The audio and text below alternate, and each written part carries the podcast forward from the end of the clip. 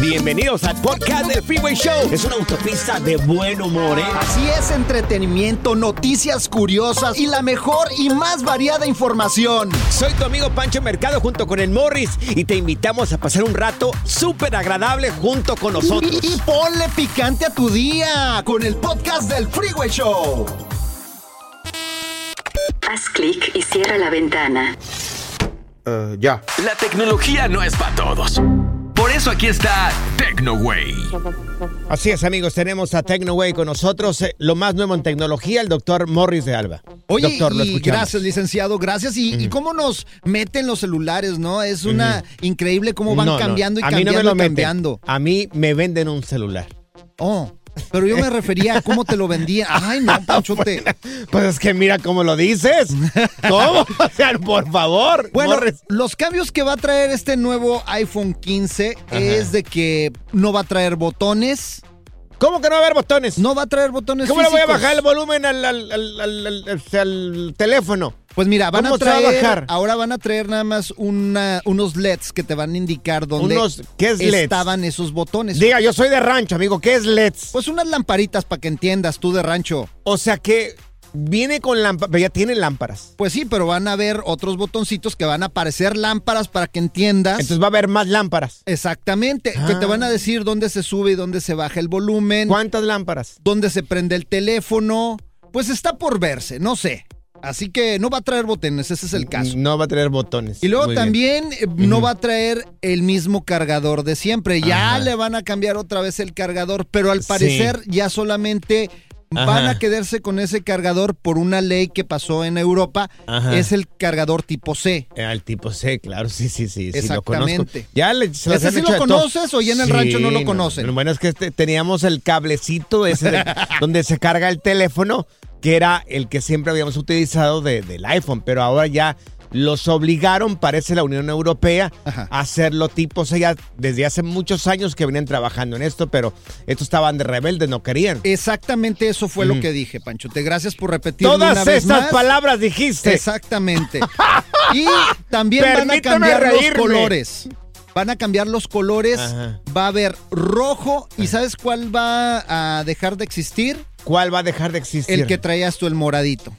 Ah, Ya no. No, eso trae mi esposa la china. Morado, Yo- así como el que Sí. traes, ya no, No, va a haber no, ni ese- modo. no, tu es- favor es- favorito ya no va a estar Ah. en el iPhone. Sí. Pero va a haber otros colores, por ejemplo, como el Sí. amarillo. A mí se me hace amarillo, muy raro tener un iPhone amarillo, güey. Pero bueno, va a haber. La cámara obviamente va a cambiar, la van a mejorar. Ahora, si podías ver de cerquitas, vas Sí. a poder ver más el zoom más de cerquita Sí. todavía. Entonces ahora la calidad va a ser 4K o va a aumentar la calidad, Morris. Va a aumentar la calidad. ¿A qué aumenta? no, hombre, ¿A pues 5K? Tu cerebro, tu cerebro no lo digeriría. Usted viene a dar información aquí a la mitad nada más. Un O sea, por favor. 10X, Es un imagínate. 10X. 10X de calidad de la imagen Es un 10. en el zoom. Pero en español, a ver, dígame a mí, una persona que no sabe de fotografías, ¿qué significa un 10X? o sea, que vas a poder ver una hormiga. Voy a, pues yo miro Sí. hormigas, no necesito un teléfono para ver hormigas. Pues con el iPhone vas a poder ver hormigas y hasta pulgas, para que entiendas, güey. ¿Y quieres saber algo más que va a traer también la, la- sí, la- sí, ¿qué más tiene? el iPhone 15? Ujú, ¿qué más de la que estamos hablando también. Va a traer una cámara de tercera dimensión. Ahora Ah, en la versión. Pro Sí. va a tener una cámara que te va a tomar Ajá. tercera dimensión. ¿Y cómo es eso? Por ejemplo, si, una, si quieres tomar una foto así entre tú y yo que estamos hablando en tercera dimensión, ¿cómo es? Pues ah, se me va a ver la panza de fuera, más o menos. si no me ven la panza en el- la cámara normal, Ajá. esta sí se va a ver la panza. Entonces, en tercera, 3D. tercera dimensión es ah, eh, esconder la panza. Eso Mira, es. Mejor, mejor ya que salga te lo enseño para que me entiendas, porque tú estás bien bruto, güey, la Usted neta. siempre dando información a la mitad, por favor, ya. Good Vibes Only. Con Panchote y Morris en el Freeway Show.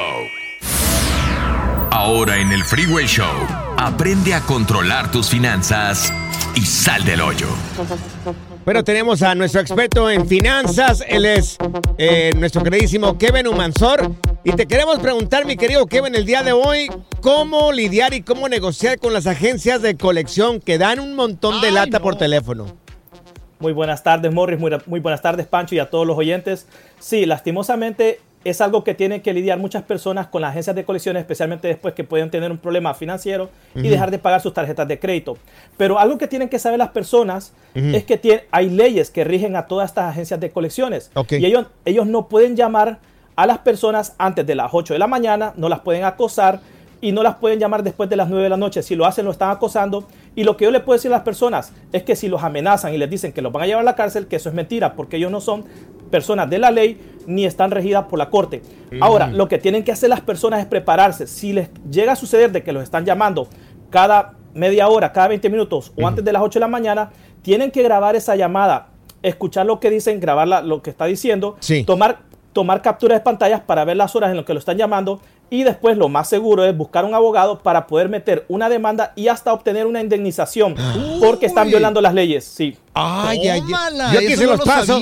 Acá marcan y yo se los paso. Aquí a Morris, a Zaida y a todos. Aquí jugamos con ellos hay un Nada más se enoja. El Pancho hace... Les canto y todo eso. Hace corajes de a gratis. ¿Y, ah, ¿Y cómo negociar con ellos? Digo, si ya pasas a la siguiente fase. Si pasamos a la siguiente fase, digamos que una persona ya se está otra vez levantando financieramente y está mejor que lo que estaba cuando dejó de pagar sus tarjetas de crédito o cualquier financiamiento de crédito, entonces lo que puede hacer bajo la ley del crédito justo es primero disputar las deudas, especialmente si tienen algún tipo de errores o está mal su nombre, para que después cualquier cosa puedan hasta negociar. Pero ¿cómo se hace esto? Se llama directamente primero al acreedor para ver si el acreedor todavía se le puede pagar, si no se le puede pagar al acreedor porque ellos ya vendieron la, deuda, sí. entonces las agencias de colecciones compran las deudas por centavos del dólar, o sea, por mucho menos dinero de lo que debía la persona. Supongamos, vamos a trabajar con números redondos. Supongamos que una persona dejó de pagar una tarjeta de mil dólares. Y esa, esa deuda quedó como perdida con el acreedor original. El acreedor original se lo vende a una agencia de colecciones por 200 o 100 dólares tal vez, porque ellos le compran muchas, muchas deudas de crédito que, que no pudieron ser eh, pagadas. Entonces lo que puede hacer una persona es negociar, especialmente si una persona ya tiene el dinero, le dice, mira, eh, te estoy llamando porque supuestamente siempre uno tiene que hacer una, como que está presuanción, no sé cómo se puede decir, como que está tal vez es algo que no es 100% correcto. Entonces, yo te debo a ti supuestamente un dinero. ¿Cuánto te debo? Ellos le van a decir mil dólares. No, mira, no tengo mil dólares, tengo 300 dólares. ¿Los quieres o los dejas? Si no, no te pago porque puede ser que me vaya a mi país o puede ser porque me, que me declaren bancarrota. Cosa que ellos no tienen que saber lo que vas a hacer tú con tu vida. Porque ellos lo único que quieren hacer es cobrar una, deuda. Entonces, entonces ahí es donde comienza la negociación. Ellos te pueden decir, mira, 300 dólares es muy bajo eh, déjame hablar con mi manager. Entonces ellos puede ser que, mira, hablé con mi manager y te dejamos en 550. Y ahí puedes negociar un poquito más, bajar un poquito más. O si tú crees que 550 está bien a lo que debías, que el original era mil dólares, entonces puedes pagar porque ya es un descuento del 45%. Sí, claro. Oye, Kevin, y por ejemplo, ¿cuánto duran esas deudas en tu crédito ahí, el reporte que te afecte? Dependiendo del estado, puede ser entre 7 a 10 años. Por eso es muy importante tomar acción y disputar estas deudas si hay errores, si la cantidad no es correcta, si el nombre está mal escrito o cualquier, o cualquier otro error. Por eso es muy importante siempre estar actualizado con esta información y las personas tienen que tomar acción porque puede pasar también de que una persona tenga una deuda por más de 5 mil, 7 mil dólares con una agencia de colecciones y ahora hay agencias de colecciones que son empresas grandes y contratan a agencias de, abogados para demandar a estas personas. Y, muchas personas, y muchas personas van a decir, ah, sí, pero es que ellos no son los dueños. No, pero ellos hacen un proceso legal y en Estados Unidos es un país de leyes y todo por un proceso legal sí se puede hacer por medio de la corte y sí pueden demandar a las personas. Así que hay que tomar acción. Te quedan como cinco años, Morris, así de que no te preocupes. No, no, Oye, ¿y se borra por completo, Kevin, eh, cuando ya pasan los siete o diez años? Dependiendo del estado, sí. Lo que puede hacer es bajo la... Hay, una, hay un estatuto de limitación. Todos los estados tienen años diferentes. Aquí en la Florida, cinco años. Que, después de cinco años ya, ya, no te pueden cobrar una deuda. Eh, en Texas puede ser que sea siete años, en California siete años, en Chicago he escuchado que es diez años y hay otros estados que hasta después de diez años que sí pueden desaparecer. Ah, bueno, mejor me espero, voy de salida. Mira, muy, muy, interesante toda tu información, pero la gente que quiera saber un poco más sobre esto, ¿cómo te podemos encontrar en redes sociales? En redes sociales me pueden encontrar como Kaumansor85 en Instagram y en, y en Facebook como Kevin Humansor. Ok, perfecto. Eso, buenísima información, eh, Kevin. Muchas gracias. ¿Cuál de todas las deudas vas a negociar, Morris? Ah, ni una. Ya me queda un año para pagarlas todas. El relajo de las tardes está aquí con Panchote y Morris. Freeway Show ¿Cansado de escuchar la misma música y los mismos chistes en la radio? Bueno, te lo advertimos de antemano. Aquí no vamos a hacer nada para cambiar eso. Pero no te preocupes. Al menos te ahorrarás un dolor de cabeza con nuestro sarcasmo de clase mundial. El Freeway Show Hemos tenido expertos de NASA, monjes tibetanos, expertos de untar aceites esenciales, pero ahora llega al Freeway Show el biodesprogramador. Es más, ya lo tenemos con nosotros, el biodesprogramador Fernando Sánchez, él nos platica, pues este, ¿por qué las emociones nos llevan a, a enfermedades? ¿Qué dice la biología? Mi querido Fer, buenas tardes y te hago la pregunta de una vez. ¿Por qué mucha gente crea adicciones a las apuestas? Mira, cualquier adicción al final es una búsqueda eh, inconsciente de amor. ¿Me explico? Mm, sí. Pero al final nos evadimos cuando tenemos una adicción. No solo está la de las apuestas, puede ser la de las personas, alguna sustancia, etcétera, pero específicamente cada, cada ah, adicción, dependiendo de lo que la tengas, tiene un simbolismo. Ok. Por ejemplo, hablábamos del cannabis, por ejemplo, pues ese simboliza a la madre. En la otra cosita blanca simboliza al padre. Ok. Este, y en el caso de las apuestas, tiene mucho que ver con la autoridad y con el padre. Ah. Cuando nosotros encontramos una persona que se adicta a las apuestas, vamos a ver una relación fracturada con el padre y una falta, fíjate bien Francisco, de reconocimiento del padre hacia el hijo. Uy. O sea, es como tú le echas muchas ganas para hacerlo bien y tu padre nunca te lo reconoce. Oye, aquí en Estados Unidos hay mucho problema sobre esto. No, muchísimo, Las muchísimo. En. Tijuana, en Tijuana. Sí. Este, Morris y Francisco en Tijuana. Yo he dado conferencias en Tijuana y, y me he encontrado mucho que me consultan sobre las apuestas. Entonces, Claro. ¿cómo solucionas esto? Pues hay que reconciliarse con el padre. No importa si ya, si vive, si ya murió, no, eso no importa. Ok. Se trabaja con el alma, el alma al final es la información que traemos dentro de nosotros Ajá. y con esa se trabaja. Y la idea es Ajá. tratar de comprender por qué fue mi padre así, Ajá. para llegar a una comprensión amorosa sin juicio, poder sanar lo que yo siento por mi padre y, en- y si entre más me tarde en hacerlo, más, más me va a tardar en, en desaparecer esta ansiedad por las apuestas. Oye, puede ser que también este, te haya pasado esto por, por algo que le pasó a tu papá, a su papá o, o por el abuelo, ¿o no? Sí, porque el abuelo va, no va a reconocer al padre y el padre no va a reconocer al hijo al que tiene la adicción. O sea, al final, fíjate bien, es una cadena que se va repitiendo. Y lo que nos obliga esta información es a, a- a sanar nuestras heridas para poder trascenderlas y finalmente no, de, no heredar ese conflicto a nuestros hijos. Ok. Oye, Porque conozco, si no lo sanas, es- no cortas esa cadena, lo que vas a hacer es bajarle a las generaciones que siguen. oye, conozco el caso de un amigo, Fer y Pancho, que se fue a trabajar a los casinos porque no podía con su adicción al juego y luego después lo que le pagaban ahí en el casino en Las Vegas, lo gastaba todo en las maquinitas. Hasta Ah, que caray. lo tuvieron que correr y meter a un centro de rehabilitación. O sea, esto sí, es sí, horrible. Está grueso. Yo acabo de estar en un restaurante en Vallarta y me decía el dueño del restaurante, es que mi chef es adicto a las apuestas. Y, y me falla a veces porque se la vive. Es que no se dan cuenta. Pueden pasar tres días ahí con la misma ropa y todo. No se dan cuenta. No, no, no hay día, no hay noche. Por eso los casinos no tienen ventanas. Para que la gente no sepa cuánto tiempo tiene ahí adentro. Se Y lo- les va el día. Y luego le dices, ¿tienes adicción a las apuestas? Y te dicen, te apuesto que no tengo adicción.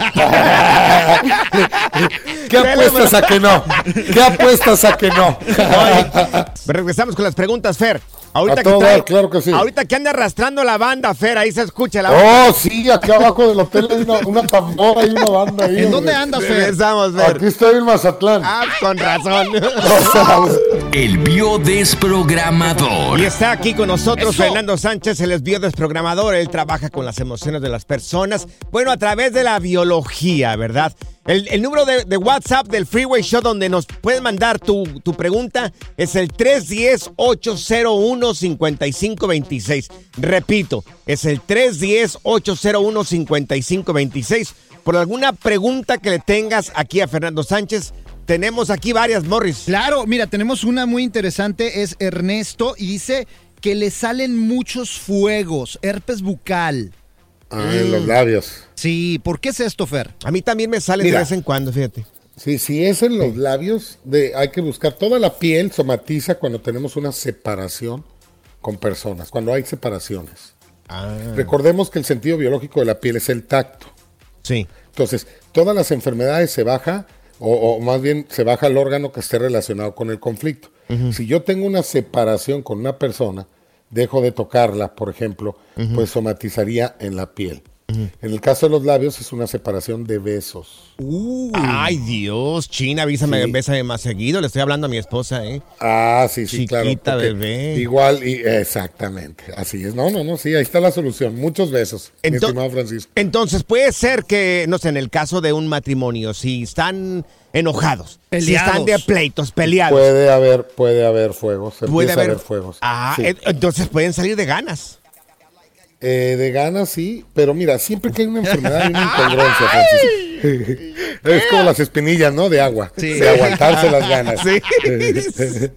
Pero, no, aquí es, ah, siempre que hay una enfermedad hay una incongruencia. O sea, quieres estar con la persona, pero no puedes.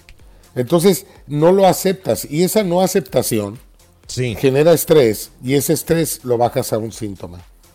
Lo bajas en síntoma. Entonces, la solución es aceptar. Aceptar que no puedes estar con tu esposa por ahora, no la puedes besar, pero que en un futuro ya lo harás. Y ahí es donde Claro. empieza ya a terminar el síntoma, ¿no? Ahí le das fin. Claro. Y mira, mi mamá decía, "Cua- ya ves, salió otra vez fuego saliendo ahí en el hocico, en la boca, porque andabas descalzo y pisaste en frío. Eh, decía- eso decía mi mamá, fíjate. Y ahora Sí, pues, no, pero pues, no, ajá. no, no. Ya claro ves, no. le dabas besos a tu mamá, güey. Tienen que ver eso, Exactamente. O su mamá no le daba besos a Francisco, Ah, ok. Pancho. Y cuando no tienes pareja, ¿por qué te pueden salir este tipo de herpes o No, es que la separación no tiene que ser a fuerzas con la novia o con una esposa. Ah, ok. Puede ser con un hermano, puede ser, o sea, y, y no estamos refiriéndonos a fuerzas a besos en la boca. Ok. Puede haber besos en la mejilla, ¿no? Ah, O sea, no tiene que ser en relación a una pareja. Sí. Puede ser con tu madre, con tu padre. O sea, yo, yo he dado consulta respecto a eso. Muere el padre y le salen fuegos en la boca a, a las hijas, por ejemplo, ¿no? sí. Que Oye. al final saludamos con los labios, sobre todo en países de Latinoamérica. Ni ¿no? me mires, Morris, por favor, ni me mires. Ya no, no, sé, ya, ya amor, sé. no me estés mirando, por Ya favor. sé oye. por qué- Somos pareja de locutores, tú ¿Por y yo. qué te salen espinillas en las pompis? ¿Por Ya qué? sé. ¿Por qué me salen?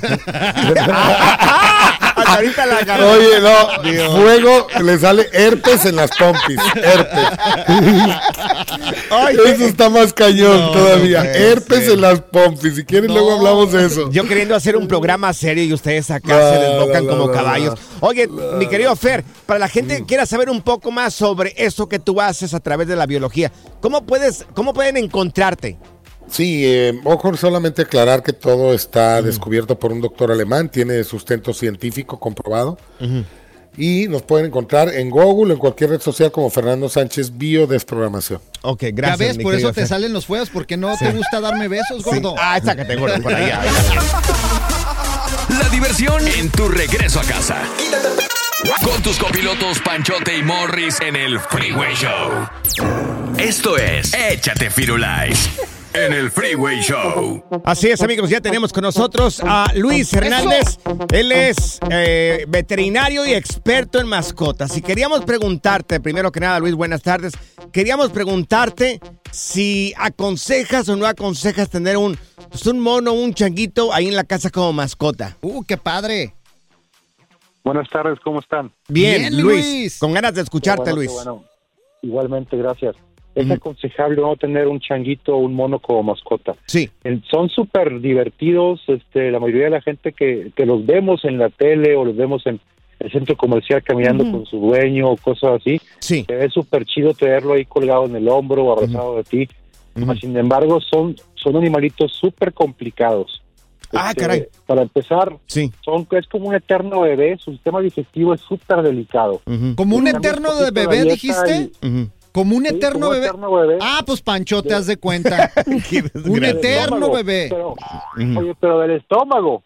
Ay, ay. Uy. ¿Cómo? ¿Cómo está eso? De cualquier cosa que le cambie de su dieta, eh, empiezan con diarreas, empieza a sentirse mal, con cólicos, Ah, cosas, son súper delicados del estómago. ok. Uy. Entonces, son aconsejables siempre y cuando tú estés de acuerdo en, llevar su dieta súper rigurosa, no tienes problema por el lado por el lado digestivo. Sí. También algo algo que le veo un poquito negativo, pues que son hacen popó donde sea.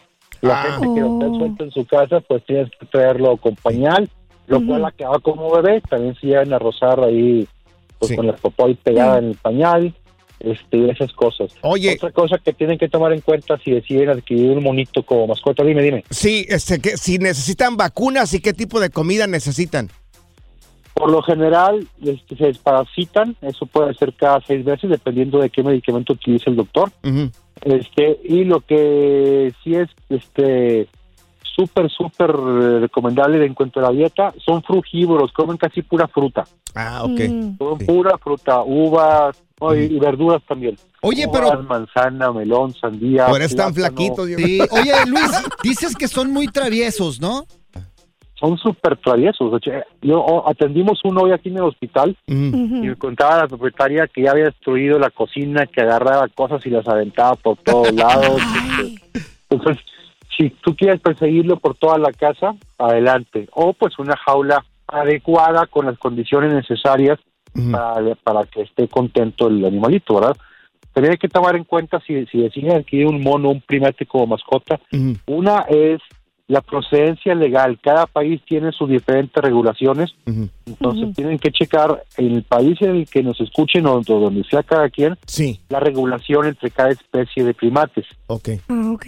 Porque Perfecto, hay unos que son, sé que en México están prohibidos, todos los primates son, están prohibidos, Sí. excepto los que no sean mexicanos. Ok. Ok, Perfecto. Excelente. de otro país sí es legal. Oye, Oye, Luis, para más preguntas, si alguien quiere hacerte una pregunta a ti directamente sobre esto de tener una mascota, un changuito como mascota, ¿cómo pueden encontrarte en redes sociales?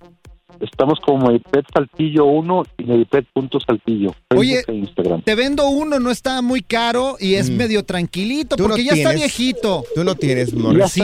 ya está adecuado, ya, ya- ya está educado. Sí, sí, sí, ya trae pañal. ¿De quiénes hablas? Se Ya. llama Pancho Mercado. espérate, espérate.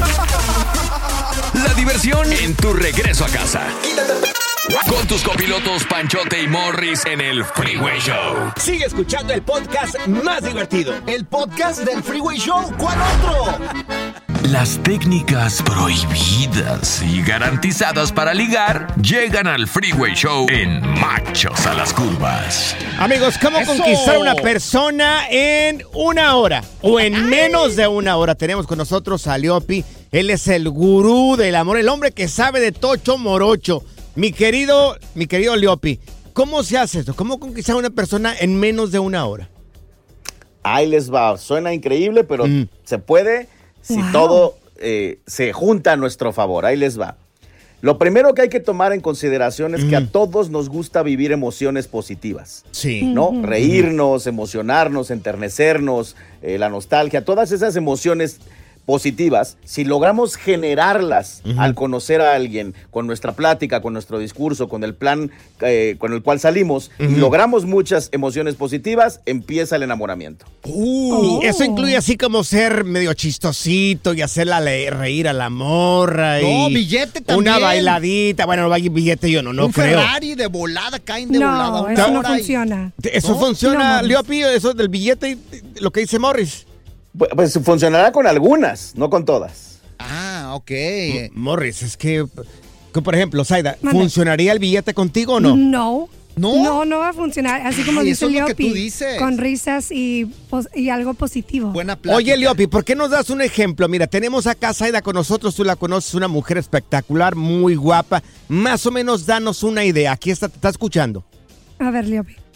Bueno, una idea sería que yo le cuente a Zaida una historia que yo sepa que de origen es chistosa, es emocionante, es empática. Yo cuando esté platicando con ella, tal vez le preguntaría algo, algunas cosas, cosas de ella y luego yo procedería a contar esta historia que sé que le va a generar alguna emoción positiva. Por ejemplo, ¿qué le preguntarías? Aquí Zaida te está escuchando. A ver. ¿Qué le preguntaría?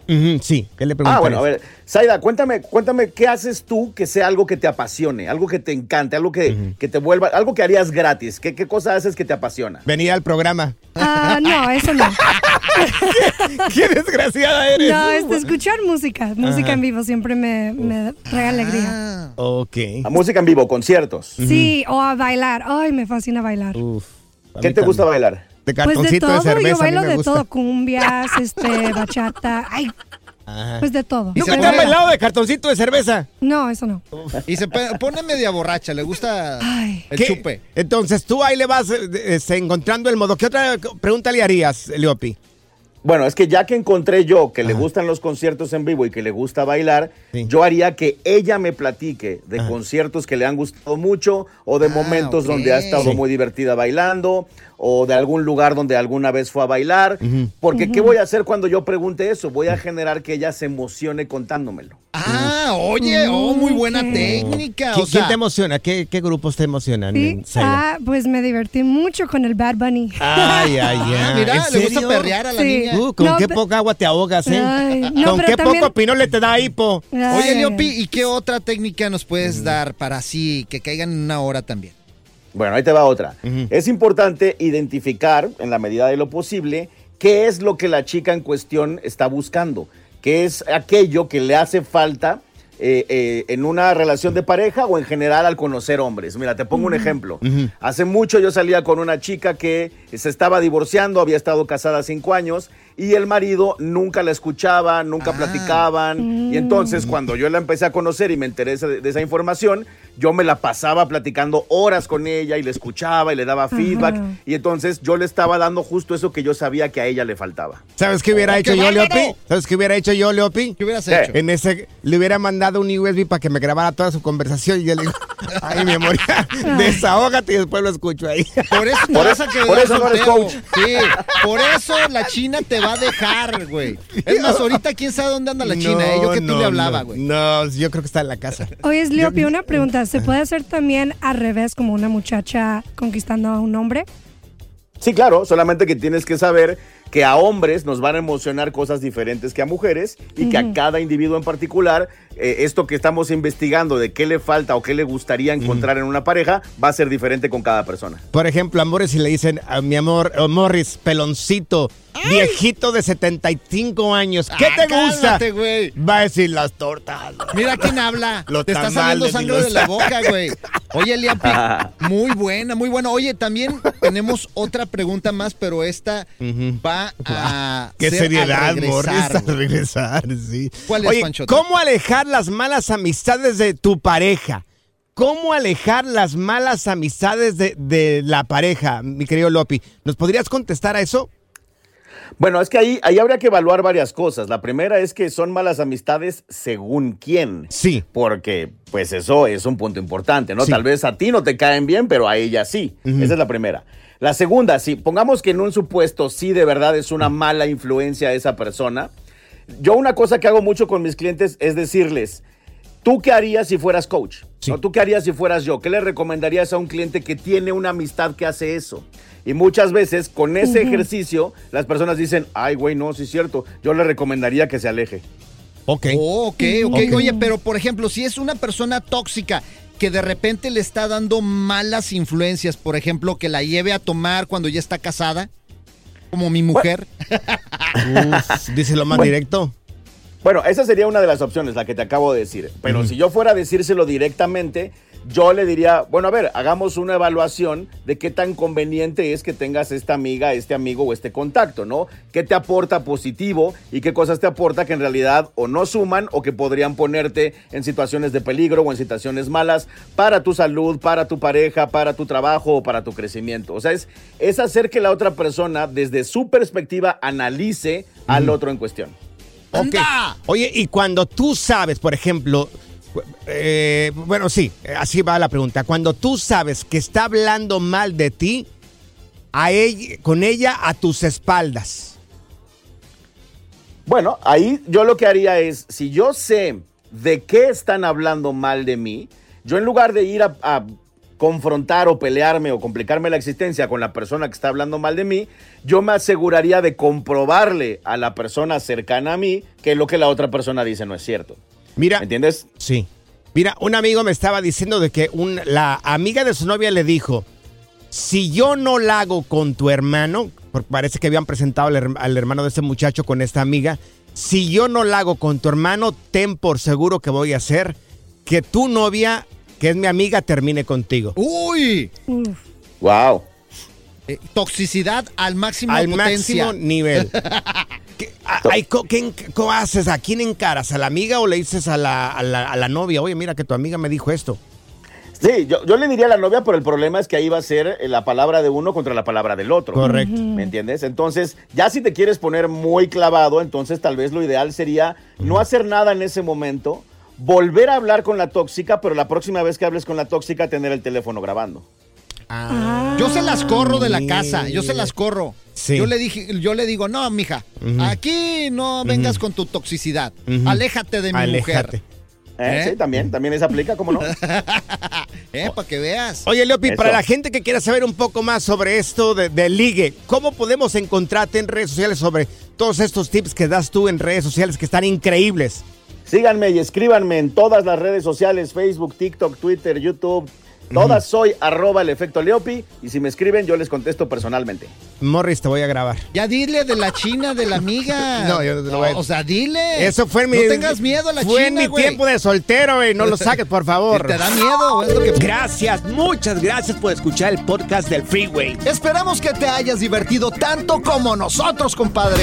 Escúchanos todos los días en el app de Euforia o en la plataforma que escuches el podcast del Freeway Show. Así es, y te garantizamos que en el próximo episodio la volverás a pasar genial. Solo dale seguir y no te pierdas ningún episodio del Freeway Show.